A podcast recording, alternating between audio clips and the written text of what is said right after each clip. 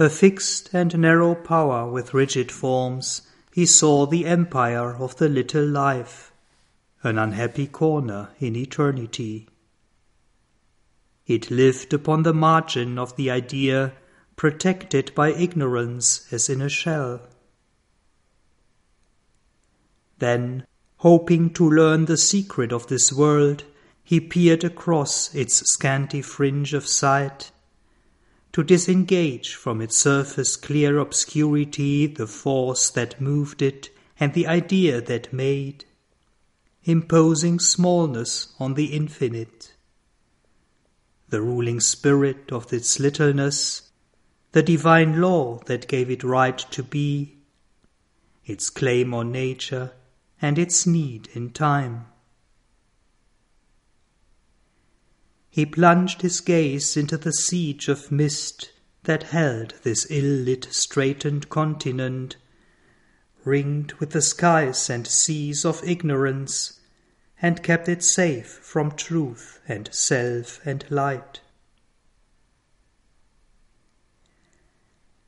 As when a searchlight stabs the night's blind breast, and dwellings and trees and figures of men appear as if revealed to an eye in nothingness.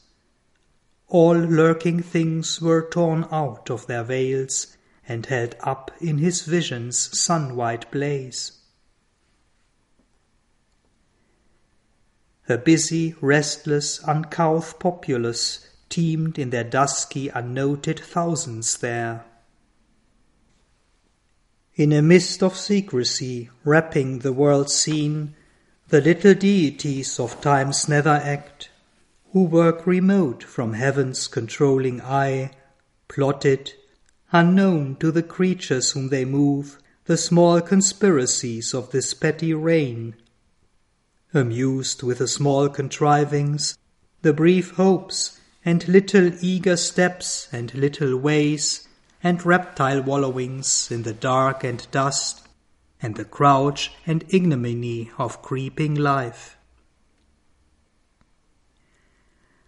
A trepidant and motley multitude, a strange pell-mell of magic artisans, was seen moulding the plastic clay of life. An elfin brood, an elemental kind. Astonished by the unaccustomed glow as if immanent in the shadows, started up imps with wry limbs and carved beast visages, sprite prompters goblin wizened or fairy small, and genii fairer but unsouled and poor, and fallen beings, their heavenly portion lost, and errant divinities trapped in time's dust. Ignorant and dangerous wills, but armed with power, half animal, half god their mood, their shape.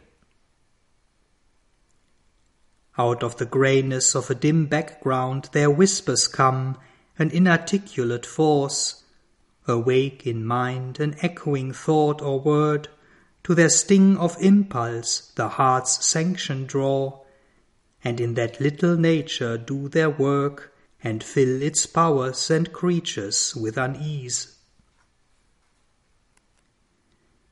Its seed of joy they curse with sorrow's fruit, put out with error's breath its scanty lights, and turn its surface truths to falsehood's ends, its small emotions spur, its passions drive to the abyss or through the bog and mire or else with a goad of hard dry lusts they prick, while jogs on devious ways that nowhere lead life's cart, finding no issue from ignorance.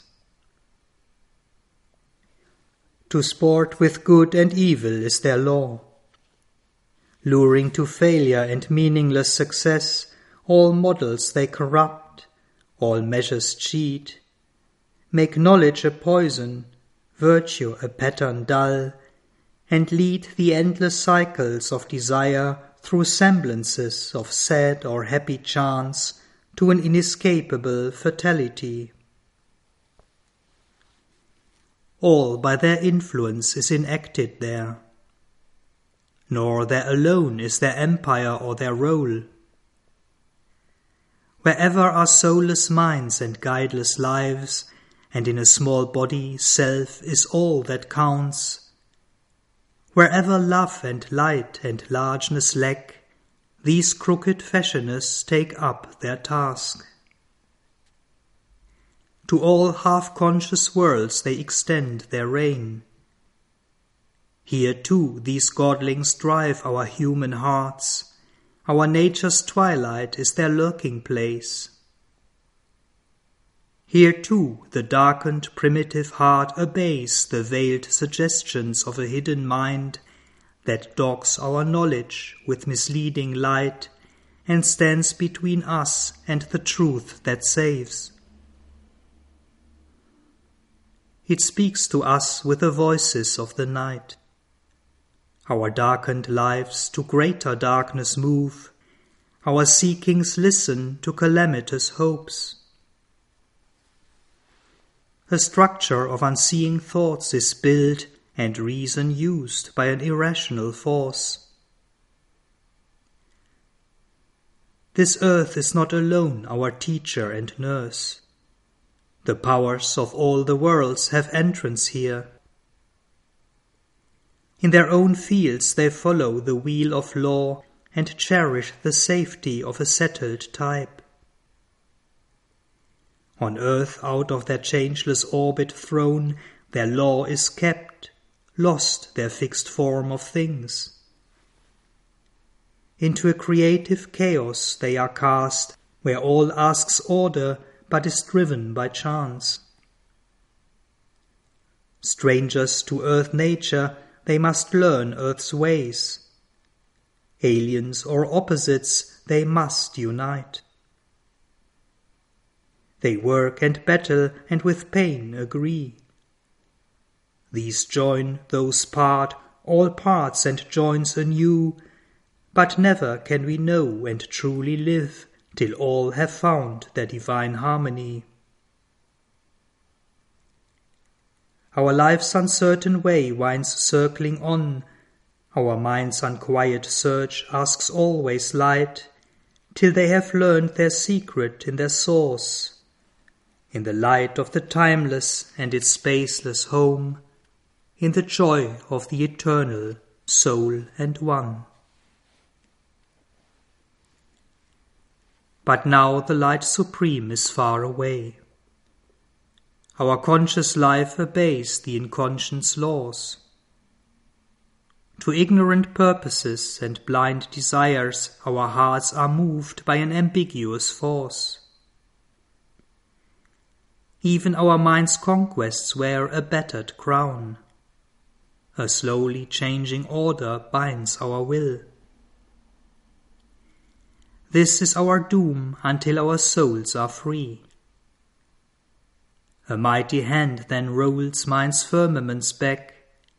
Infinity takes up the finite's acts, and nature steps into the eternal light. Then only ends this dream of nether life.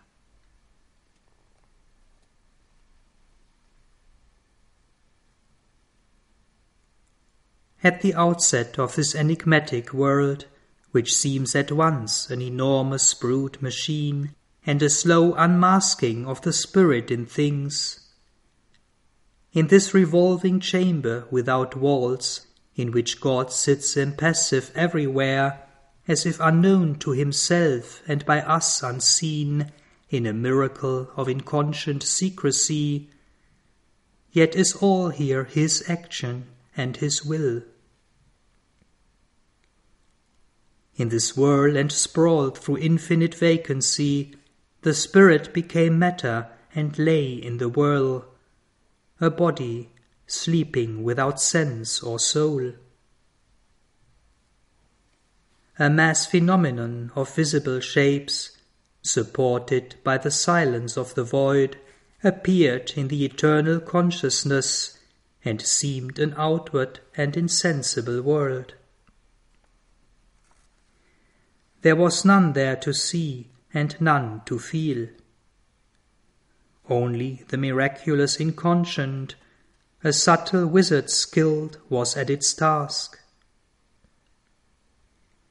Inventing ways for magical results, managing creation's marvelous device, marking mechanically dumb wisdom's points, using the unthought inevitable idea, it did the works of God's intelligence or wrought the will of some supreme unknown.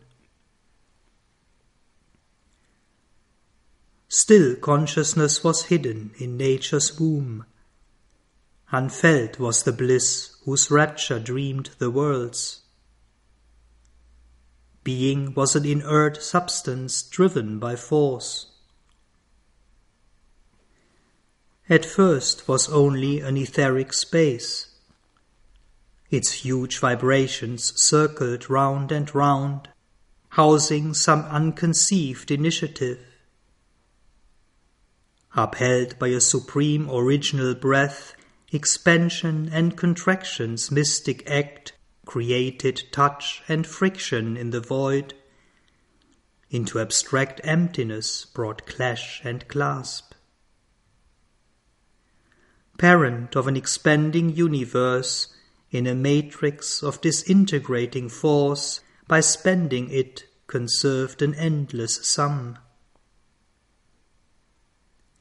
On the hearth of space is kindled a viewless fire, that, scattering worlds as one might scatter seeds, whirled out the luminous order of the stars. An ocean of electric energy formlessly formed its strange wave particles, constructing by their dance this solid scheme, its mightiness in the atom shut to rest. Masses were forged or feigned, and visible shapes.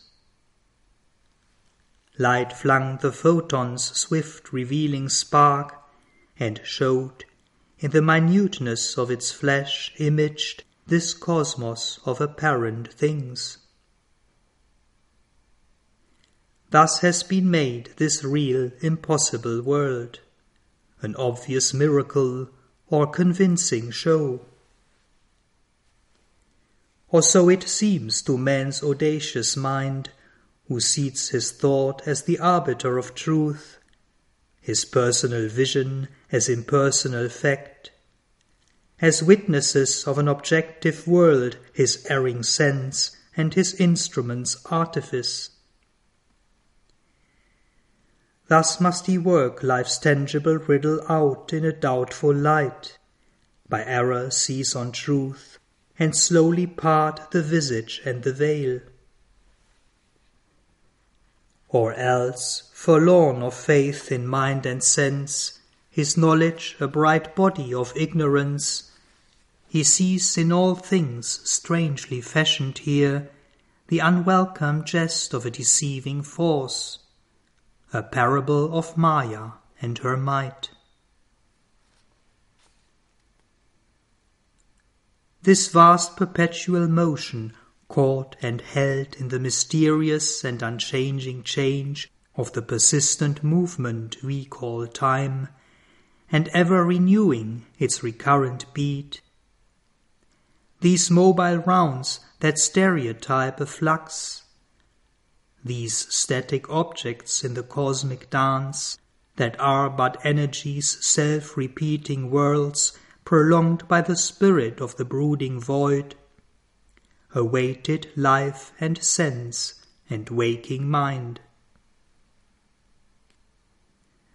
A little the dreamer changed his pose of stone. But when the inconscient's scrupulous work was done, and chance coerced by fixed immutable laws, a scene was set for nature's conscious play. Then stirred the spirit's mute, immobile sleep. The force concealed broke dumbly, slowly out. A dream of living woke in matter's heart. A will to live moved the inconscient's dust. a freak of living startled vacant time, ephemeral in a blank eternity, infinitesimal in a dead infinite. A subtler breath quickened dead matter's forms. The world's set rhythm changed to a conscious cry. A serpent power twinned the insensible force. Islands of living dotted lifeless space, and germs of living formed in formless air. A life was born that followed matter's law, ignorant of the motives of its steps. Ever inconstant, yet forever the same, it repeated the paradox that gave it birth. Its restless and unstable stabilities recurred incessantly in the flow of time, and purposeful movements in unthinking forms betrayed the heavings of an imprisoned will. Waking and sleep lay locked in mutual arms. Helpless and indistinct came pleasure and pain, trembling with the first faint thrills of a world soul a strength of life that could not cry or move, yet broke into beauty, signing some deep delight. An inarticulate sensibility, throbs of the heart of an unknowing world, ran through its somnolent torpor, and there stirred a vague, uncertain thrill, a wandering beat, a dim unclosing as of secret eyes. Infant self-feeling grew, and birth was born. A godhead woke, but lay with dreaming limbs. Her house refused to open its sealed doors. Insentient to our eyes that only see the form, the act, and not the imprisoned God, life hid in her pulse or cult of growth and power, her consciousness with mute stifled beats of sense, her mind suppressed that knew not yet of thought, an inert spirit that could only be. At first she raised no voice, no motion dared. Charged with world power, instinct with living force, only she clung with her roots to the safe earth, thrilled dumbly to the shocks of ray and breeze, and put out tendril fingers of desire. The strength in her yearning for sun and light felt not the embrace that made her breathe and live. Absorbed she dreamed content with beauty and hue. At last the charmed immensity looked forth, Astir, vibrant, hungering, she groped for mind. Then slowly sense quivered and thought peered out. She forced the reluctant mould to grow aware. The magic was chiseled of a conscious form.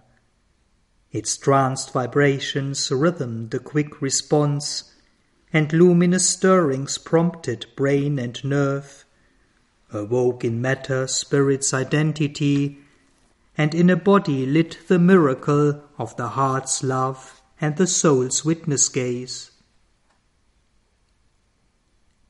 Impelled by an unseen will, there could break out fragments of some vast impulse to become, and vivid glimpses of a secret self, and the doubtful seeds and force of shapes to be awoke from the inconscient swoon of things. An animal creation crept and ran, and flew and called between the earth and sky, hunted by death, but hoping still to live, and glad to breathe, if only for a while. Then man was moulded from the original brute A thinking mind had come to lift life's moods, the keen edged tool of a nature mixed and vague, an intelligence half witness, half machine. This seeming driver of her wheel of works, missioned to motive and record her drift, and fix its law on her inconstant powers. This master spring of a delicate enginery aspired to enlighten its user and refine lifting to a vision of the indwelling power, the absorbed mechanic's crude initiative. He raised his eyes, heaven light mirrored a face. Amazed at the works wrought in her mystic sleep, she looked upon the world that she had made. Wondering now seized the great automaton. She paused to understand herself and aim. Pondering, she learned to act by conscious rule. A visioned measure guided her rhythmic steps. Thought bordered her instincts with a frame of will and lit with the idea her blinded urge. On her mass of impulses, her reflex acts, the inconscience pushed or guided drift and mystery of unthinking accurate steps, she stuck the specious image of a self, her living idol of disfigured spirit. On matter's acts she imposed a patent law. She made a thinking body from chemic cells and moulded a being out of a driven force. To be what she was not inflamed her hope. She turned her dream towards some high unknown.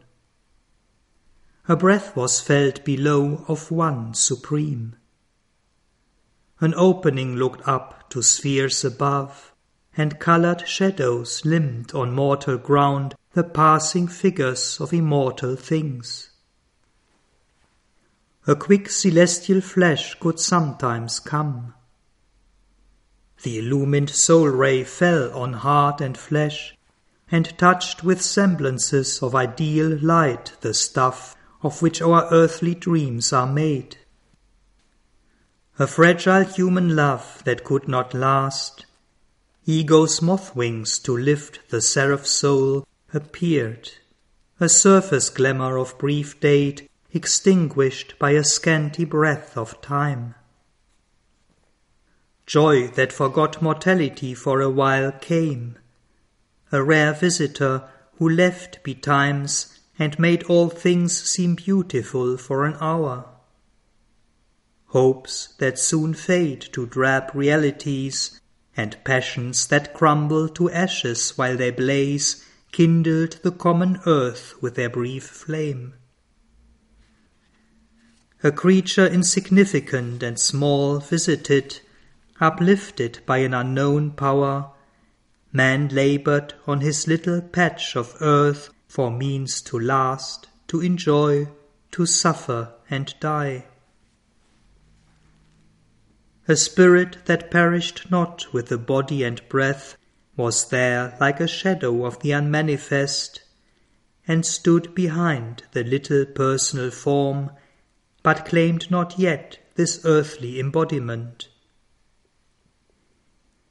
Assenting to nature's long slow moving toil, watching the works of his own ignorance, unknown, unfelt, the mighty witness lives, and nothing shows the glory that is here. A wisdom governing the mystic world, a silence listening to the cry of life, it sees the hurrying crowd of moments stream towards the still greatness of a distant hour.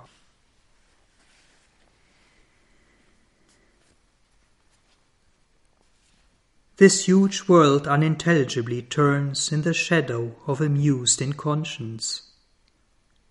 It hides a key to inner meanings missed. It locks in our hearts a voice we cannot hear. An enigmatic labor of the spirit, an exact machine of which none knows the use, an art and ingenuity without sense, this minute, elaborate, orchestrated life forever plays its motiveless symphonies. The mind learns and knows not, turning its back to truth. It studies surface laws by surface thought, life's steps surveys, and nature's process sees, not seeing for what she acts or why we live. It marks her tireless care of just device, her patient intricacy of fine detail, the ingenious spirit's brave inventive plan in her great futile mass of endless works, adds purposeful figures to her purposeless sum. Its gabled story spiles, its climbing roofs on the close carved foundations she has laid, imagined citadels reared in mythic air, or mounts a stair of dream to a mystic moon. Transient creations point and hit the sky. A world conjecture's scheme is labored out on the dim floor of mind's incertitude, or painfully built a fragmentary whole. Impenetrable, a mystery recondite is the vast plan of which we are a part. Its harmonies are discords to our view, because we know not the great theme they serve. Inscrutable work the cosmic agencies. Only the fringe of a wide surge we see. Our instruments have not that greater light. Our will tunes not with the eternal will. Our heart's sight is too blind and passionate. Impotent to share in nature's mystic fact, inapt to feel the pulse and core of things, our reason cannot sound life's mighty sea, and only counts its waves and scans its foam. It knows not whence these motions touch and pass. It sees not whither sweeps the hurrying flood. Only it strives to canalize its powers and hopes to turn its course to human ends. But all its means come from the inconscious store. Unseen, here act dim, huge world energies and only trickles and currents are our share. Our mind lives far off from the authentic light, catching at little fragments of the truth in a small corner of infinity. Our lives are inlets of an ocean's force. Our conscious movements have sealed origins, but with those shadowy seeds no converse hold. No understanding binds our comrade parts. Our acts emerge from a crypt our minds ignore. Our deepest depths are ignorant of themselves. Even our body is a mystery shop. As our earth's roots lurk screened below our earth, so lie unseen our roots of mind and life. Our springs are kept close, hid beneath, within. Our souls are moved by powers behind the wall. In the subterranean reaches of the Spirit, a puissance acts and recks not what it means. Using unthinking monitors and scribes, it is the cause of what we think and feel. The troglodytes of the subconscious mind, ill trained, slow, stammering interpreters, only of their small tasks routine aware, and busy with a record in our cells, concealed in the subliminal secrecies mid an obscure occult machinery, capture the mystic Morse whose measured lilt transmit the messages of the cosmic force. A whisper falls into life's inner ear and echoes from the dun subconscious caves. Speech leaps, thought quivers, the heart vibrates, the will answers, and tissue and nerve obey the call. Our lives translate these subtle intimacies. All is the commerce of a secret power. A thinking puppet is the mind of life. Its choice is the work of elemental strengths that know not their own birth and end and cause, and glimpse not the immense intent they serve. In this nether life of man, drab hued and dull, yet filled with poignant, small, ignoble things, the conscious doll is pushed a hundred ways, and feels the push, but not the hands that drive. For none can see the masked, ironic troop, to whom our figure selves are marionettes, our deeds unwitting movements in their grasp, our passionate strife in entertainments seen. Ignorant themselves of their own fount of strength, they play their part in the enormous whole. Agents of darkness imitating light, spirits obscure and moving things obscure, unwillingly they serve a mightier power. Ananke's engines organizing chance, channels perverse of a stupendous will, tools of the unknown who use us as their tools, invested with power in nature's nether state. Into the actions mortals think their own, they bring the incoherences of fate, or make a doom of time's slipshod caprice and toss the lives of men from hand to hand in an inconsequent and devious game. Against all higher truth their stuff rebels. Only to Titan force their will lies prone. Inordinate their hold on human hearts, in all our nature's turns they intervene. Insignificant architects of low built lives and engineers of interest and desire, out of crude earthiness and muddy thrills and coarse reactions of material nerve, they build our huddled structures of self will and the ill lighted mansions of our thought. Or with the ego's factories and marts surround the beautiful temple of the soul Artists minute of the hues of littleness, they set the mosaic of our comedy, or plan the trivial tragedy of our days, arrange the deed, combine the circumstance, and the fantasia of the mood's costume. These unwise prompters of man's ignorant heart, and tutors of his stumbling speech and will, movers of petty wraths and lusts and hates, and changeful thoughts and shallow emotions starts. These slight illusion makers with their masks, painters of the deco of a dull hued stage, and nimble scene shifters of the human play, ever are busy with this ill lit scene. Ourselves incapable to build our fate only as actors speak and strut our parts until the piece is done and we pass off into a brighter time and subtler space.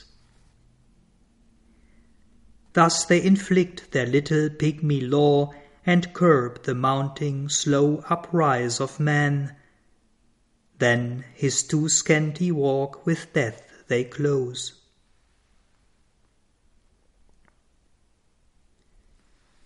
This is the ephemeral creature's daily life. as long as the human animal is lord, and a dense nether nature screens the soul, as long as intellect's outward gazing sight serves earthy interest and creature joys, an incurable littleness pursues his days. Ever since consciousness was born on earth, life is the same in insect, ape, and man, its stuff unchanged, its way the common root.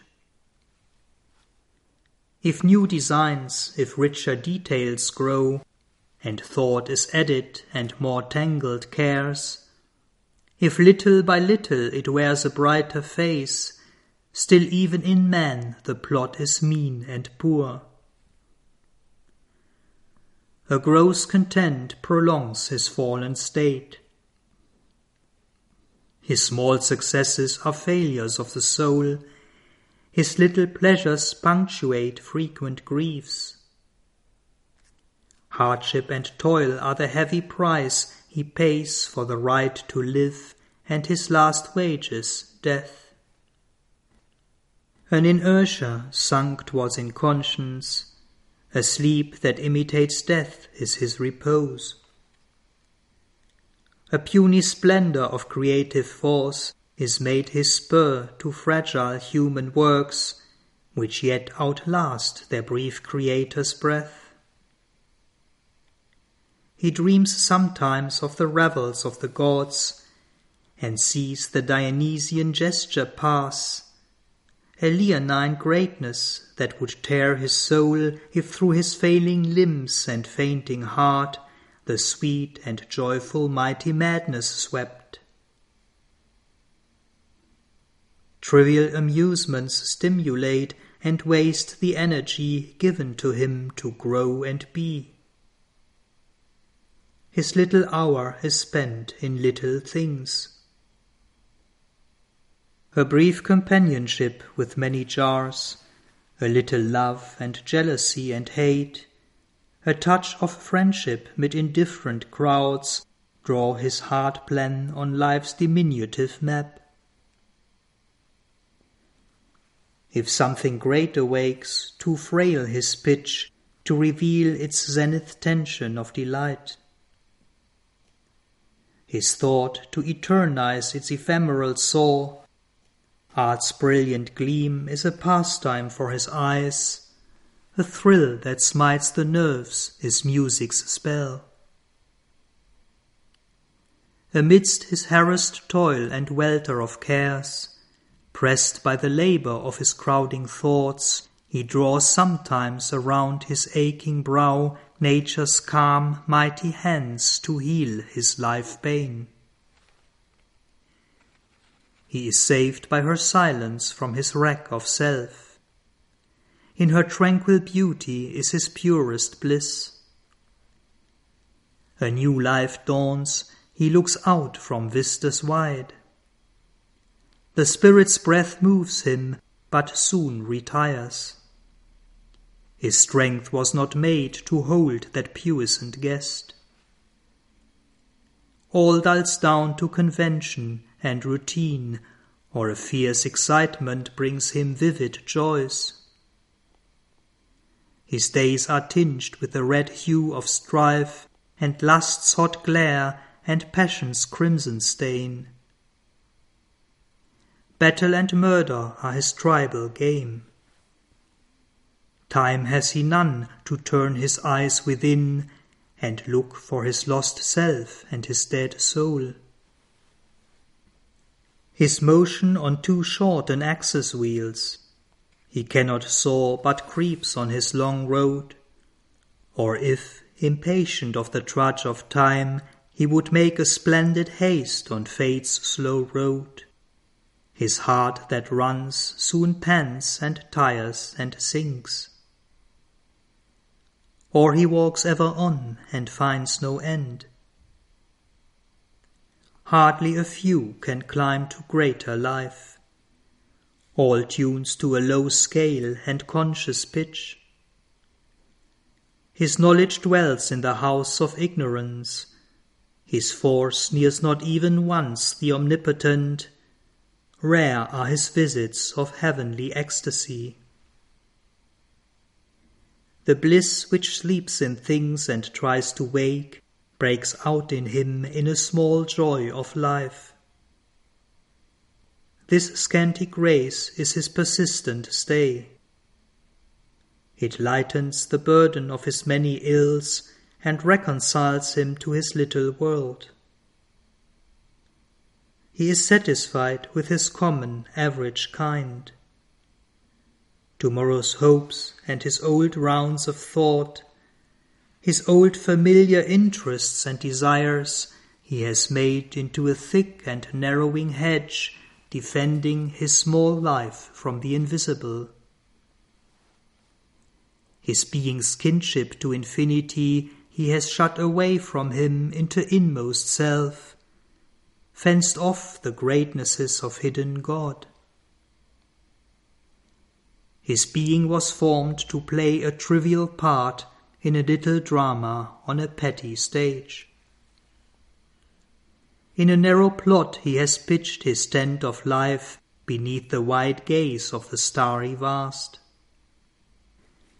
He is the crown of all that has been done. Thus is creation's labor justified. This is the world's result, nature's last poise. And if this were all, and nothing more were meant, if what now seems were the whole of what must be, if this were not a state through which we pass on our road from matter to eternal self, to the light that made the worlds, the cause of things, well might interpret our mind's limited view existence as an accident in time, illusion or phenomenon or freak, the paradox of a creative thought which moves between unreal opposites, inanimate force struggling to feel and know, matter that chanced to read itself by mind, inconscience monstrously engendering soul. At times all looks unreal and remote. We seem to live in a fiction of our thoughts pieced from sensation's fanciful traveller's tale, or caught on the film of the recording brain, a figment or circumstance in cosmic sleep. A somnambulist walking under the moon, an image of ego treads through an ignorant dream, counting the moments of a spectral time in a false perspective of effect and cause, trusting to a specious prospect of world space, it drifts incessantly from scene to scene, whither it knows not, to what fabulous verge. All here is dreamed or doubtfully exists, but who the dreamer is and whence he looks is still unknown or only a shadowy guess.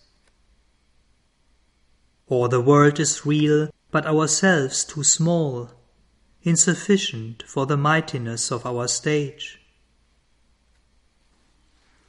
A thin life curve crosses the titan whirl of the orbit of a soulless universe, and in the belly of the sparse rolling mass a mind looks out from a small casual globe and wonders what itself and all things are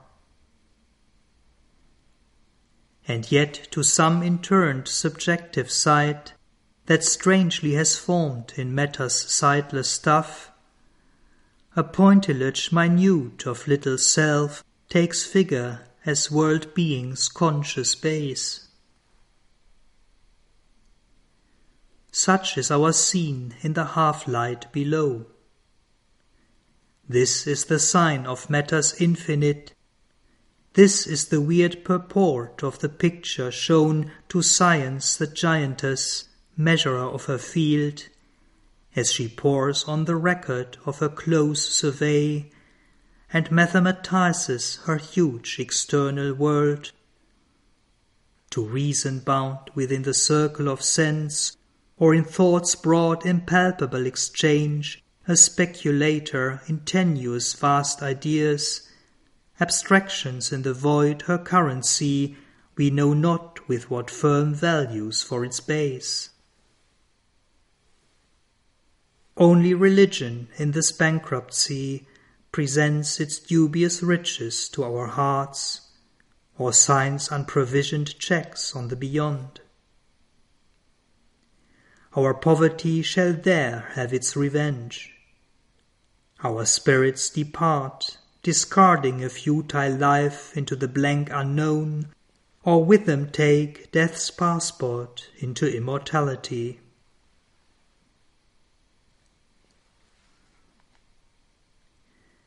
Yet was this only a provisional scheme, a false appearance sketched by limiting sense mind's insufficient self discovery, an early attempt, a first experiment. This was a toy to amuse the infant earth. But knowledge ends not in these surface powers that live upon a ledge in the ignorance and dare not look into the dangerous depths or to stare upward measuring the unknown. There is a deeper seeing from within, and, when we have left these small purlieus of mind, a greater vision meets us on the heights in the luminous whiteness of the Spirit's gaze. At last there wakes in us a witness soul that looks at truths unseen and scans the unknown. Then all assumes a new and marvellous face. The world quivers with a God light at its core. In time's deep heart, high purposes move and live. Life's borders crumble and join infinity. This broad, confused, yet rigid scheme becomes a magnificent imbroglio of the gods, a game, a work ambiguously divine. Our seekings are short lived experiments made by a wordless and inscrutable power, testing its issues from inconscient night to meet its luminous self of truth and bliss. It peers at the real through the apparent form. It labors in our mortal mind and sense. Amid the figures of the ignorance, in the symbol pictures drawn by word and thought, it seeks the truth to which all figures point. It looks for the source of light with vision's lamp. It works to find the doer of all works, the unfelt self within who is the guide, the unknown self above who is the goal. All is not here a blinded nature's task. A word, a wisdom watches us from on high, a witness sanctioning her will and works, an eye unseen in the unseeing vast. There is an influence from a light above, there are thoughts remote and sealed eternities.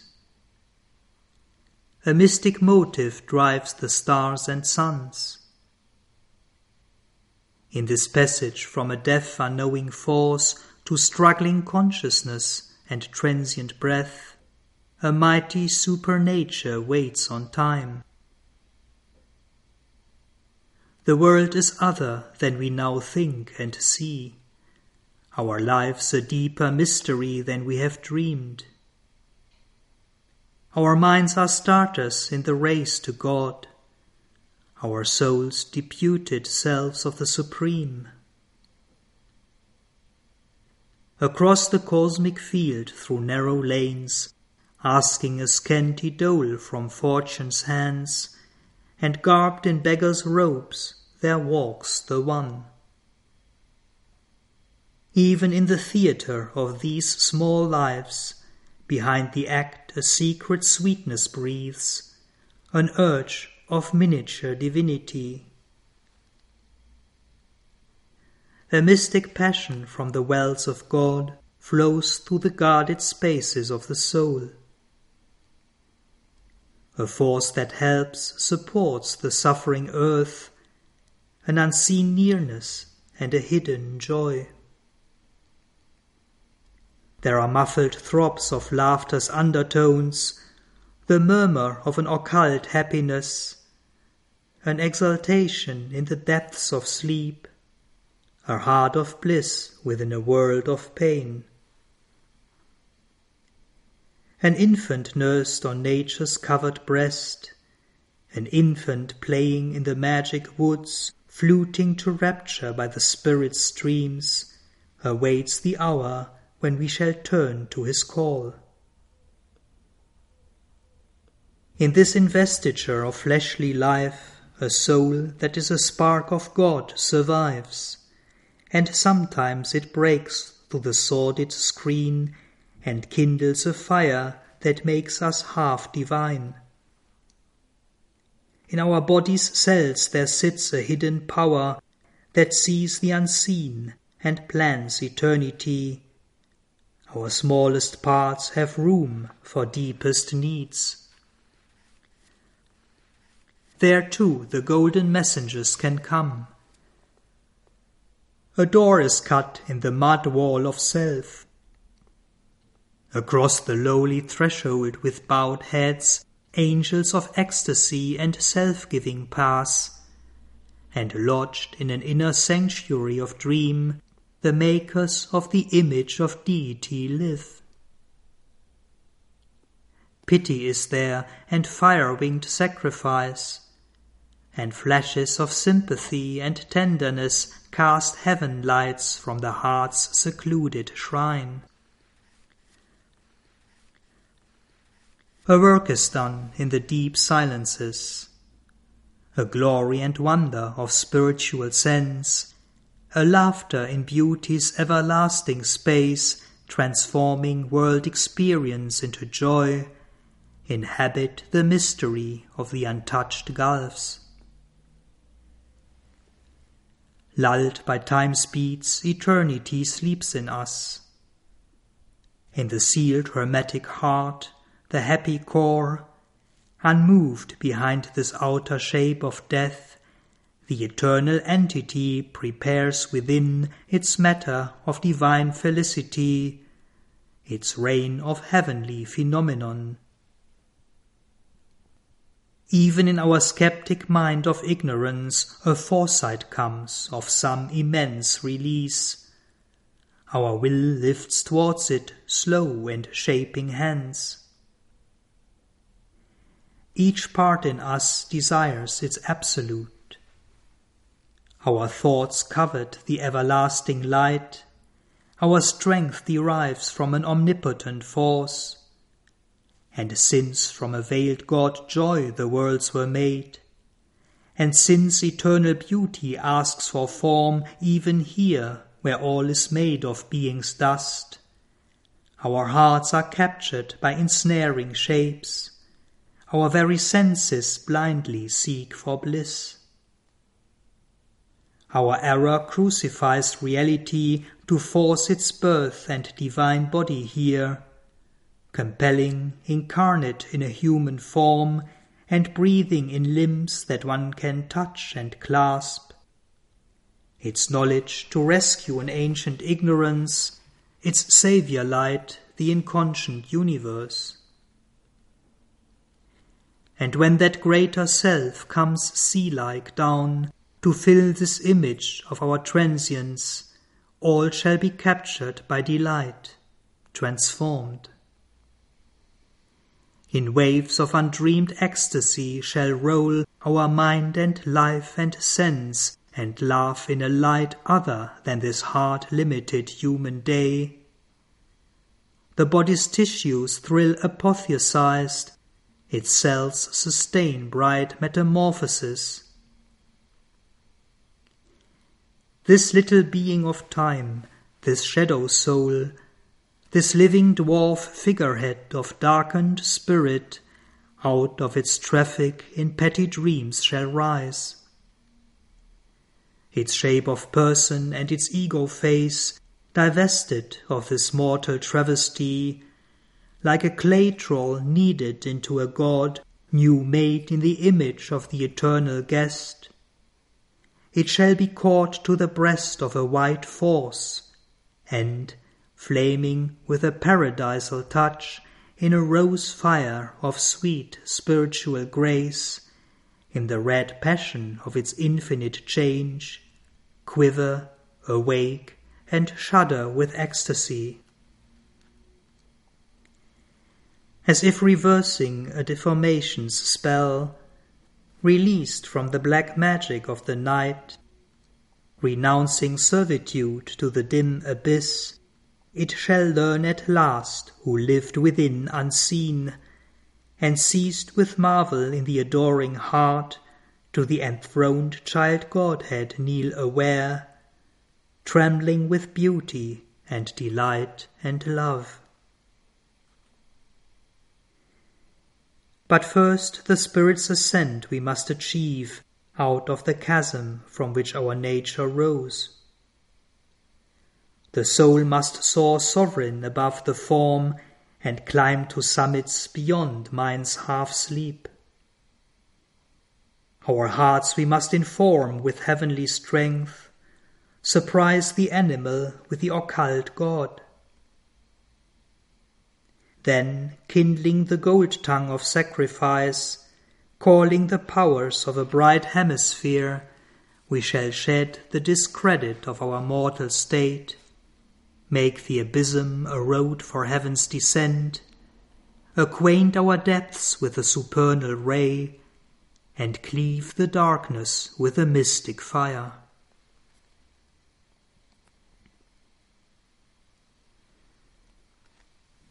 Adventuring once more in the natal mist, across the dangerous haze, the pregnant stir, he through the astral chaos shore away mid the grey faces of its demon gods.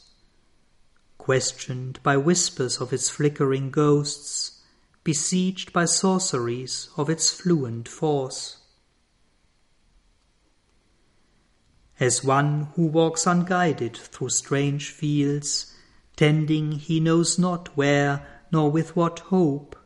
He trod a soil that failed beneath his feet, and journeyed in stone strength to a fugitive end. His trail behind him was a vanishing line of glimmering points in a vague immensity. A bodiless murmur travelled at his side in the wounded gloom complaining against light. A huge obstruction its immobile heart, the watching opacity multiplied as he moved its hostile mass of dead and staring eyes. The darkness glimmered like a dying torch. Around him an extinguished phantom glow peopled with shadowy and misleading shapes the vague inconscient dark and measureless cave. His only sunlight was his spirit's flame.